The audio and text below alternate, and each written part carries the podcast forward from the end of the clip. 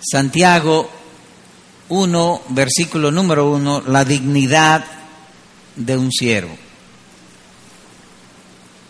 El servicio de esta noche, como se ha anunciado, es un servicio de ordenación.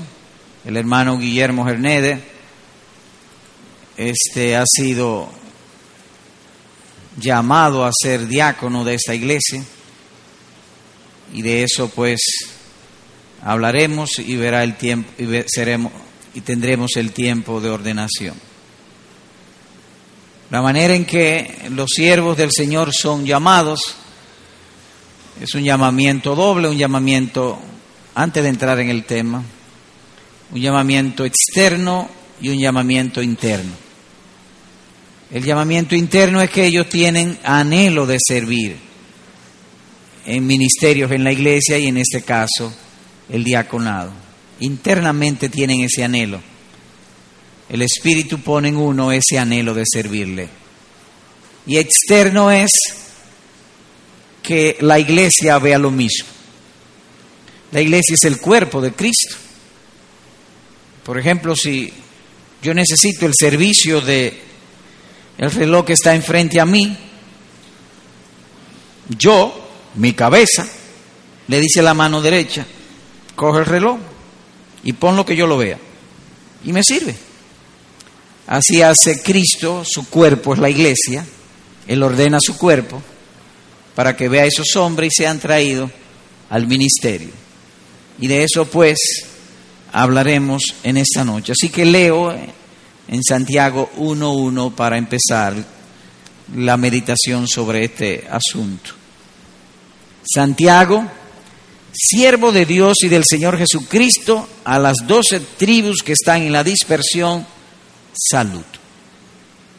Salud, entiéndase, la Biblia es un libro espiritual, así que cuando dice salud en este contexto, está diciendo salud del alma, o lo que es lo mismo, salvación.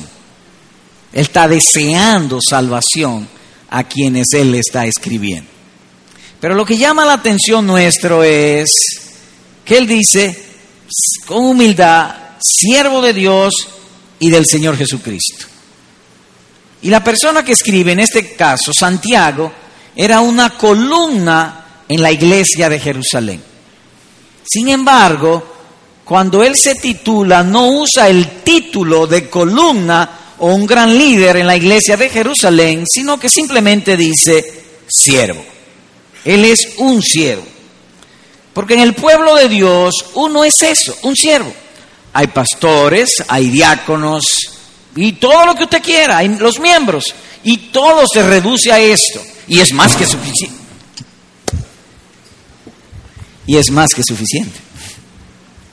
Ser siervo de Dios y del Señor Jesucristo en otro modo que somos esclavos del Evangelio.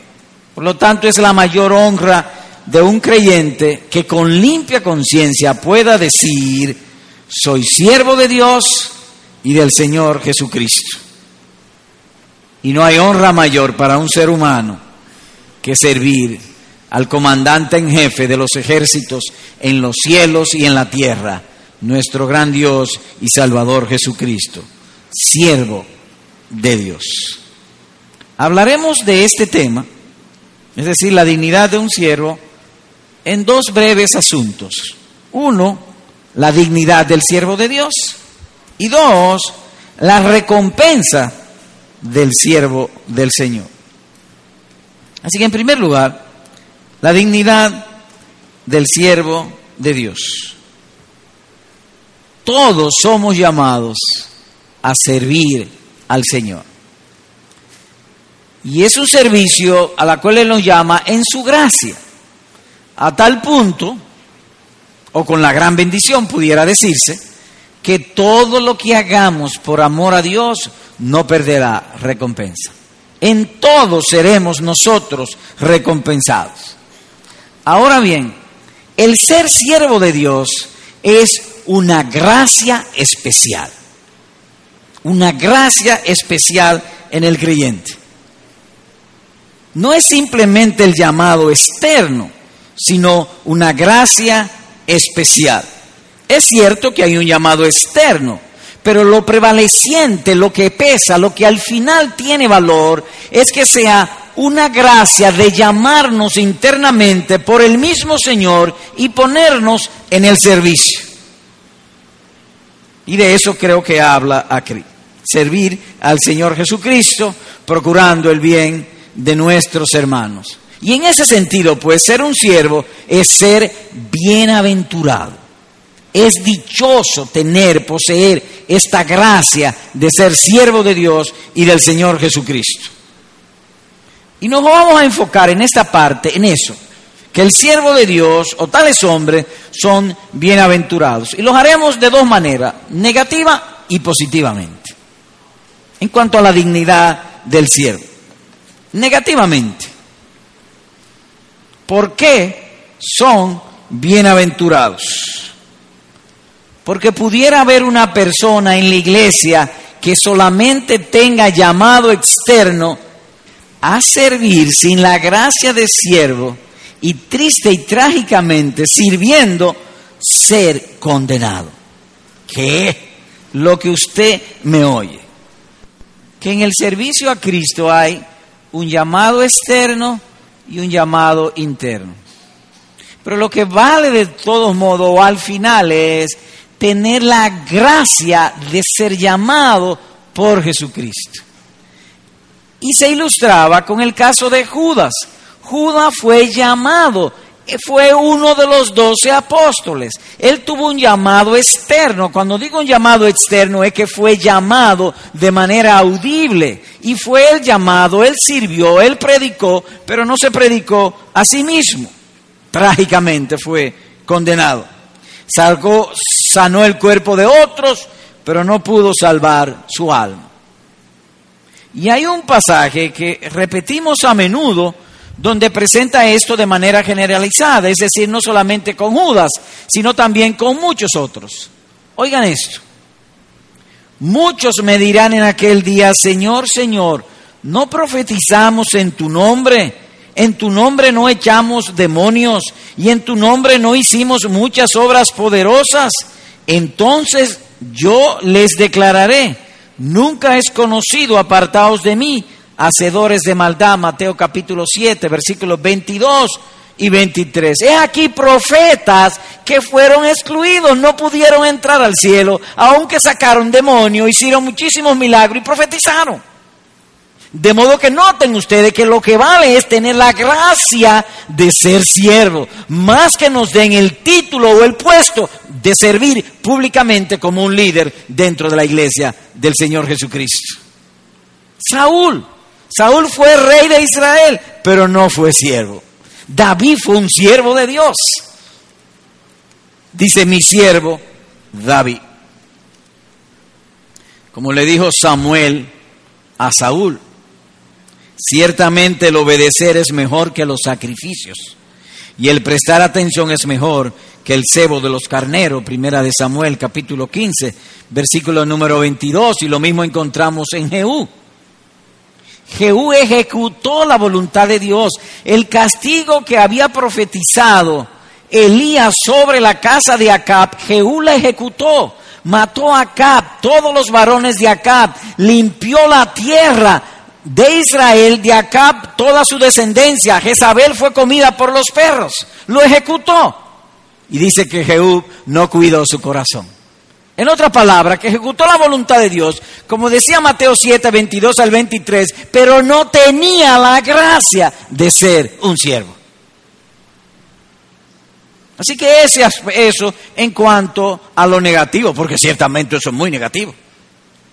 Ahora, positivamente, cuando uno lee el Antiguo Testamento, hay un hombre que fue altamente elogiado por Dios, como pocos hombres lo han hecho. Era un hombre muy conocido en el Oriente, posiblemente el hombre más grande del Oriente, dice la Escritura. Y le voy a invitar ahora para que leamos allí qué se destaca en ese hombre. Job capítulo número 1.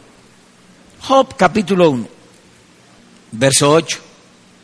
Y Jehová dijo a Satanás, ¿No has considerado a mi siervo Jod que no hay otro como él en la tierra, varón perfecto y recto, temeroso de Dios y apartado del mal? Ahora, ¿dónde llamamos la atención aquí? En lo siguiente. En la Biblia es usual que las cosas que se mencionan primero sean, por lo general, las más importantes. Eso es usual. Dios es un Dios de orden y lo que Él dice de primero es lo más importante, así leemos los diez mandamientos y muchísimas otras cosas. Cuando leemos acerca de Job en este versículo, antes de mencionar su integridad, y dice allí el versículo 8, perfecto, recto, temeroso de Dios, apartado del mal, lo cual sería suficiente. Pero ¿qué dice antes? Mi siervo. Tenía la gracia de ser un siervo. Y eso coincide, eh, eh, mejor dicho, está de acuerdo con lo que decíamos al principio. En la iglesia puede haber pastores, puede haber diáconos, son miembros, pero todo a la larga es siervos. Esa es la gloria, ser siervo de Dios.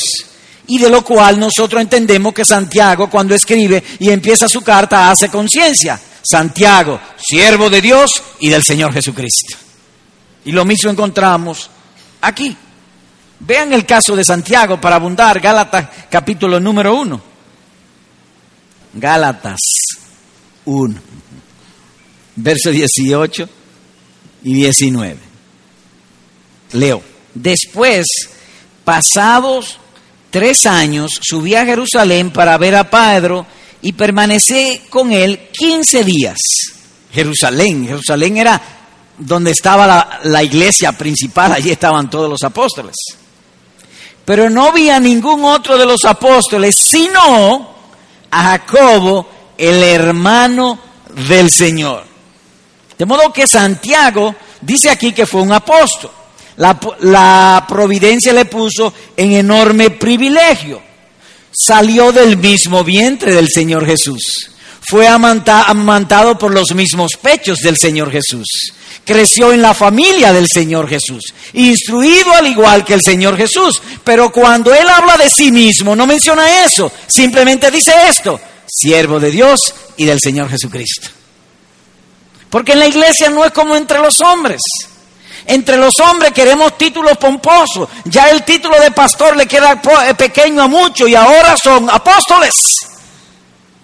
Porque el título de pastor le queda pequeño. Y así muchísimas otras cosas. Yo quiero ser presidente, yo quiero ser secretario general, yo quiero ser... Pero en el pueblo de Dios no, el privilegio es este. Siervo de Dios y del Señor Jesucristo. Ahora, cuando dice siervo de Dios, lo que queremos significar esto. ¿Cómo yo saber si soy un siervo de Dios? El siervo de Dios vive consciente de que su dedicación es la gloria de Jesucristo. Eso es lo que se llama un siervo de Dios, no simplemente hacer cosas, es en el corazón, siervo de Dios y del Señor Jesucristo. Cuenta la historia que el emperador romano Teodosio, que profesaba ser cristiano, en cierta ocasión dijo lo siguiente, y cito sus palabras, tengo como más nobleza ser miembro de la iglesia de Cristo, que ser cabeza del gran imperio romano. Termina la cita. Así que esa es la dignidad de todo siervo, ser siervo del Señor Jesucristo. En segundo lugar, la recompensa del siervo de Dios. Y el premio de su trabajo es inmenso y glorioso. Ellos reciben tres bendiciones los siervos de Dios. Sostén, disciplina y trabajo. Ellos tendrán el sostén de Dios cada día. Hay un versículo que habla de esto, que cuando estaba estudiando, lo voy a decir de memoria, no, vamos allá. Isaías capítulo 41, porque es tan hermoso.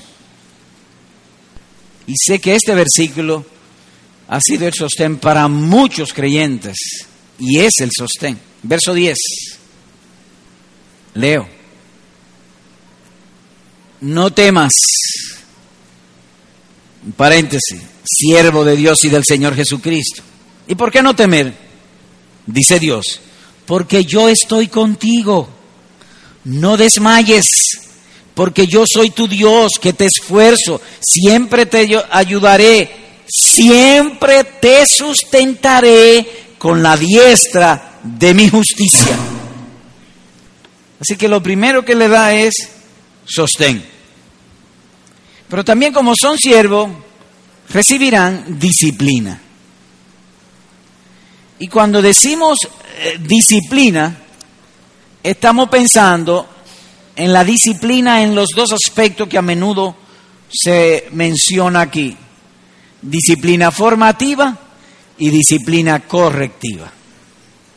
Disciplina formativa, lo que estamos haciendo ahora. Es decir, constantemente Dios nos habla por la lectura de su palabra, por la lectura de buenos libros, por la predicación de su palabra y va formando en nosotros la mente y la voluntad de Cristo. Y eso lo hace por medio de las enseñanzas del Evangelio. Nos va formando. Y cuando no desviamos, entonces nos corrige. Y esta corrección a veces es pública como también privada. Privada es, hay ocasiones que nosotros hacemos las cosas incorrectas y viene una aflicción sobre nosotros. Dios nos hace volver en sí, nos disciplina, nos corrige, reflexionamos, Señor, perdóname, muéstrame la lección que tú quieres enseñarme de esto y nos trae nuevamente al camino. Es decir, es una disciplina, aunque privada, correctiva, y otra vez es la disciplina correctiva pública dentro de la iglesia, pero a veces se ha hecho en esta congregación. Es decir, que nos da sostén, pero también nos da disciplina, porque la buena obra que Él empezó en nosotros la perfeccionará hasta el día de Jesucristo por medio del poder de su gracia, y su gracia tiene disciplina formativa y disciplina correctiva. En tercer lugar, trabajo nos manda a servir en su viña. Mateo capítulo 21, versículo 28. Y ellos todos tendrán provisión aquí, sostén aquí y gloria allá. Como está escrito. Bien, buen siervo y fiel. Sobre poco has sido fiel sobre mucho te pondré, entra en el gozo de tu Señor. Mateo capítulo 25, versículo número 21. Se infiere pues de este versículo que al regreso glorioso del Señor Jesucristo, los siervos serán elogiados y premiados públicamente. Bien, buen siervo y fiel. No sé, pero creo que sí. Hay ocasiones en que la predicación la oímos y Dios pone nuestros corazones a arder de alegría. No sé si le ha pasado. De pronto el predicador está hablando, saca un texto, nos muestra una belleza, una esperanza, nos consuela y el corazón arde, wow. Dios me habló. Creo que a todos nos ha pasado eso.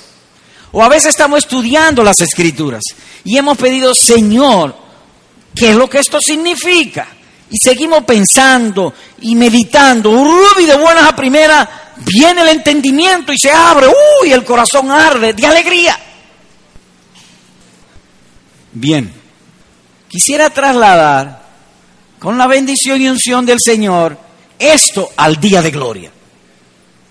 El Dios de voz operativa, cuando diga, fulano, entra en el gozo de Jesucristo. Eso será sencillamente inefable, glorioso. No hay palabra que pueda expresar ni explicar eso. Y creo que aplica lo que dice el apóstol en otro lugar, cosa que ojo no vio, ni oído yo, ni ha subido en corazón de hombre, son las que Dios tiene reservada para sus siervos. Aquellos que le aman.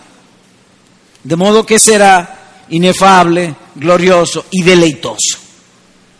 Y para el deleite se necesitan tres cosas. Tres cosas se necesitan para deleite. Una facultad para deleitarse. Porque imagínese usted que yo no tenga paladar y me están hablando de un bizcocho agradable o sabroso. No tengo facultad. Así que lo primero es que hay una facultad para deleitarse. Lo segundo, que el alma tenga la cualidad de experimentar placer en eso. Hay veces que vemos una película por televisión y hacen un chiste y nos reímos y nos gozamos. Ahora pongo un pollo delante de la televisión frente al mismo chiste. No tiene facultad para el placer. Así que lo primero es que podamos deleitarnos. Lo segundo, el placer. Y lo tercero, poseerlo. ¿Y cómo lo poseeremos? El Dios de los cielos y de la tierra dice, entra en el gozo de tu Señor. No es que nosotros, Él lo hará. Entra en el gozo de tu Señor. Demos la debida observación de que ahora nuestro gozo está suspendido. ¿Por qué? Porque vivimos por fe. Estamos esperando pero todavía no poseemos. Poseeremos en aquel día. Esa es nuestra esperanza. Mientras tanto, nuestra ocupación es simplemente servir. Y esa es la recompensa del gozo. Oigan esto. Gozaos a medida que participáis de las aflicciones de Cristo, para que también en la revelación de su gloria os gocéis con regocijo. ¿Qué es más grande, el gozo o el regocijo? El regocijo. ¿Y cuándo vendrá el regocijo? En aquel día, cuando Él se manifieste. Si es que participamos de los sufrimientos de Jesucristo. Algo más. Y aquel que es poderoso para guardaros sin caída y para presentaros irreprensibles delante de su gloria con grande alegría. Primera de Pedro 4:13, Judas 1:24. Estamos hablando de la recompensa del gozo. Y levanto una pregunta. Piense bien antes de contestar, ¿no? Conteste en su propia mente. Voy a tratar de retóricamente contestar. ¿Alguna vez en la tierra usted ha tenido grande alegría? No, yo digo que no. En este mundo no, no hay grande alegría. Hay chines de alegría. Y son tan chines que duran poco. Para muestra un botón. Venimos al, al sermón, Dios nos llena de gozo y nada más salimos ahí a la estrella Sadala, ¡sí! se va. Así que grande alegría no es que hemos tenido, grande alegría tendremos. Y así dice la escritura. Presentaros, voy a leer otra vez. Oigan eso. Y aquel, vamos allá, Judas 1.24, por favor. Pues quiero mostrarle algo. Judas 1.24. Leo. Y aquel que es poderoso. Primero poderoso. ¿Poderoso para qué? Para guardarnos sin caída. Los verdaderos creyentes serán guardados sin caída delante de Dios.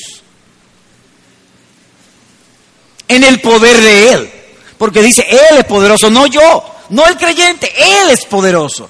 Para guardarnos sin caída. ¿Y qué más? Y presentaros sin mancha delante de su gloria. Esa palabra allí, gran alegría, en otra versión dice grande alegría. Así que ciertamente en este tiempo tenemos alegría, pero grande alegría será en aquel día. Aquellos que son siervos fieles. Entra en el gozo de tu Señor. Otro texto más quisiera citar para abundar sobre esto. Oiga lo que dice. ¿Y quién de vosotros, teniendo un siervo que ara o apaciente, al volver este del campo, le dirá, pasa, siéntate a la mesa, Lucas 17, 7. Ahora en el versículo dice, ¿y quién de vosotros? Como algo raro entre los hombres. ¿Y quién de vosotros? De modo que con los hombres Jesús dice, ¿y quién de vosotros? Ahora veamos cómo Él nos trata. Cuán grande la diferencia de Cristo con sus siervos fieles y de los hombres con sus siervos fieles. Es enorme la diferencia. Con los hombres, ¿quién de vosotros? Ahora con Él, oiga lo que dice, ¿cómo es Él? Glorioso. Se ceñirá y hará que se sienten a la mesa y viniendo le servirá. Imaginemos en el día de gloria el Señor Jesucristo ciñéndose y viniendo a tu mesa para servirte. Glorioso, maravilloso, inefable, deleitoso. Oiga además cómo ora por ellos. Padre, aquellos que me has dado, quiero ¿Qué tú quieres? Que donde yo estoy, también ellos estén conmigo. ¿Hoy para qué? Para que vean mi gloria que me, que me has dado. Lucas 12:37, Juan capítulo 17, versículo número 24. Así que ¿qué hemos visto?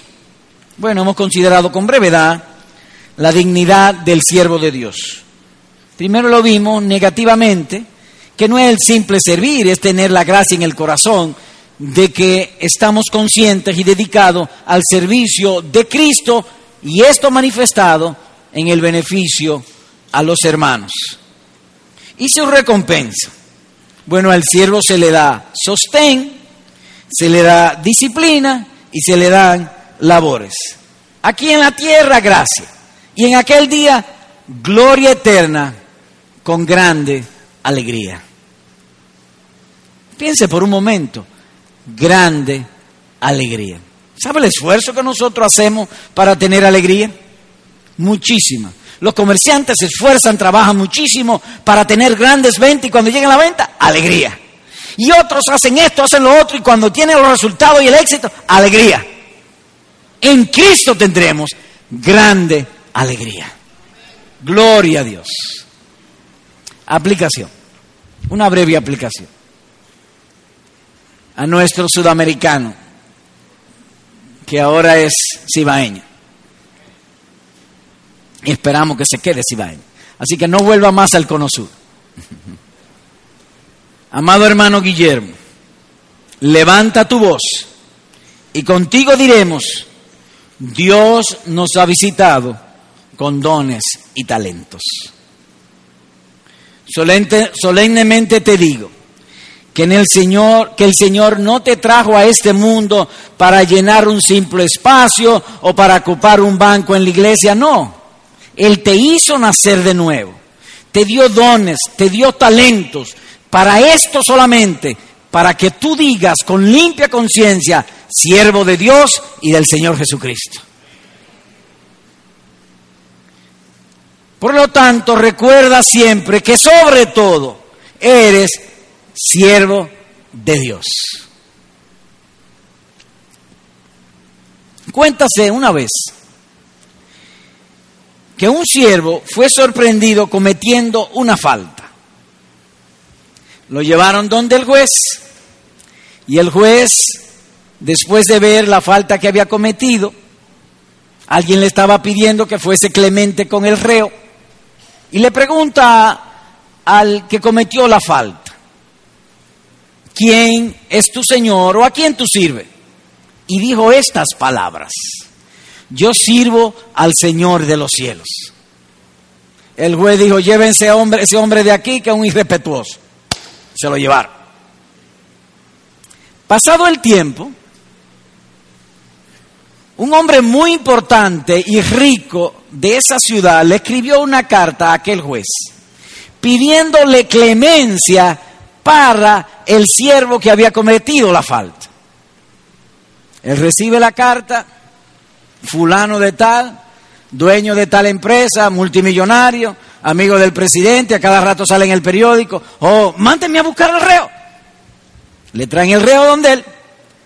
Dice, ¿y por qué tú no me dijiste que tú eras siervo de fulano? Pues yo le dije uno más grande y usted no me hizo caso. Guillermo, no tema a los hombres, teme a Dios y tu recompensa no será caída. Hermanos, líbrenos la gracia de temer a los hombres y sirvamos a Dios. Que aunque cometamos una falta, nunca nos suceda una cosa así. Servimos al Señor, Dios de los cielos. Por lo tanto, hoy tú eres ordenado al oficio de diácono en la iglesia de Cristo. Que la gracia sea multiplicada en ti y ensanche tu corazón a que disfrute y sea tu privilegio ser esto, siervo de Dios y del Señor Jesucristo. El Señor te bendiga a ti y a todos los hermanos. Amén.